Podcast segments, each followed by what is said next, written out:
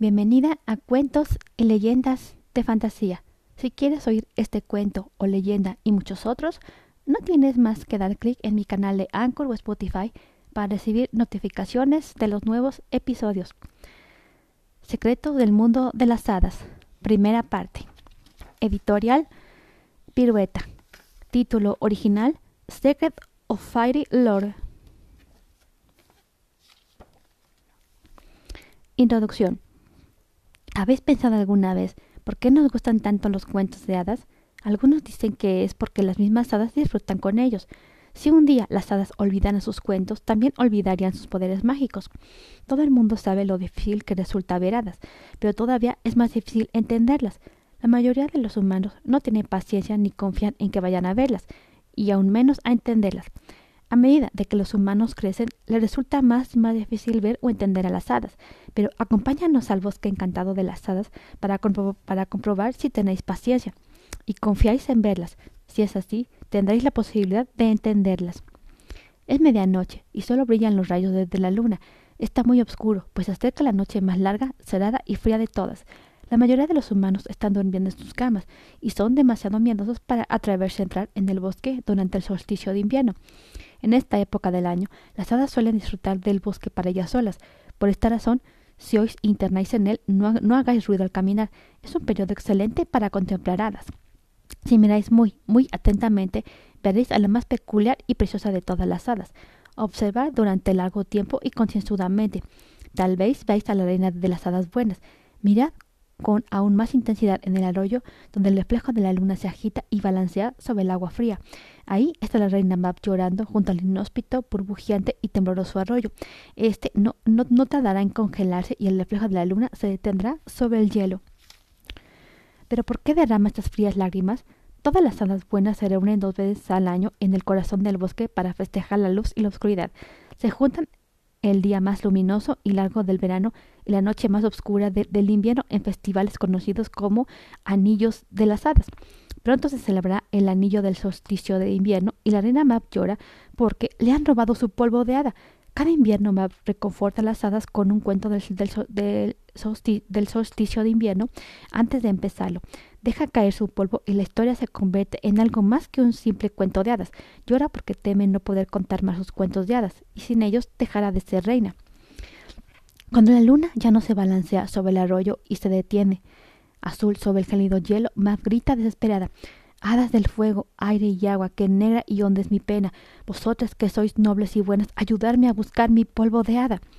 Ahora respirad sin hacer ruido, si es que tenéis que respirar, pues las tres primas favoritas de la reina aparecen silenciosa e inesperadamente. Pese a ser primas, son todas muy diferentes. Dejemos que se presenten ellas mismas. Las hadas elementales. Primero llega flotando el hada del aire, conocida como Fata, mientras se posa delicadamente junto a la reina Mam, canta con dulzura. Suave como un soplo, un suspiro o una brisa de verano, soy ligera como el sol o como un arcoíris soñado, soy una bocanada o una ráfaga de aire, un cuento o una canción, en busca el polvo de hada pondré toda mi, mi atención. El aire fresco y limpio de las hadas flota por todas partes. Sin él no estaríamos en ningún lugar, explica Fata.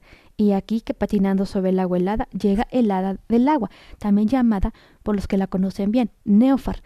Recita con, con, una voz burbujeante y cantarina. No caigo nunca, o lo hago siempre. A veces soy cascada. Ya conocéis la variedad de mis caras, pues soy lluvia, agua, nieve o nieve, una pompa que flota lenta o rauda, no caigo nunca o lo hago siempre. A veces soy cascada.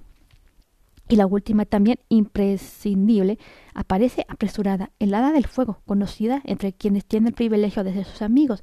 Como el esplendor habla muy deprisa y como si nadie la, estuviera escuchando. Se encienden los fuegos y las chispas saltan. Las llamas tienen lengua, pero no hablan. Unas veces hado, pero otras que no. Algunas veces caliento y otras quemo.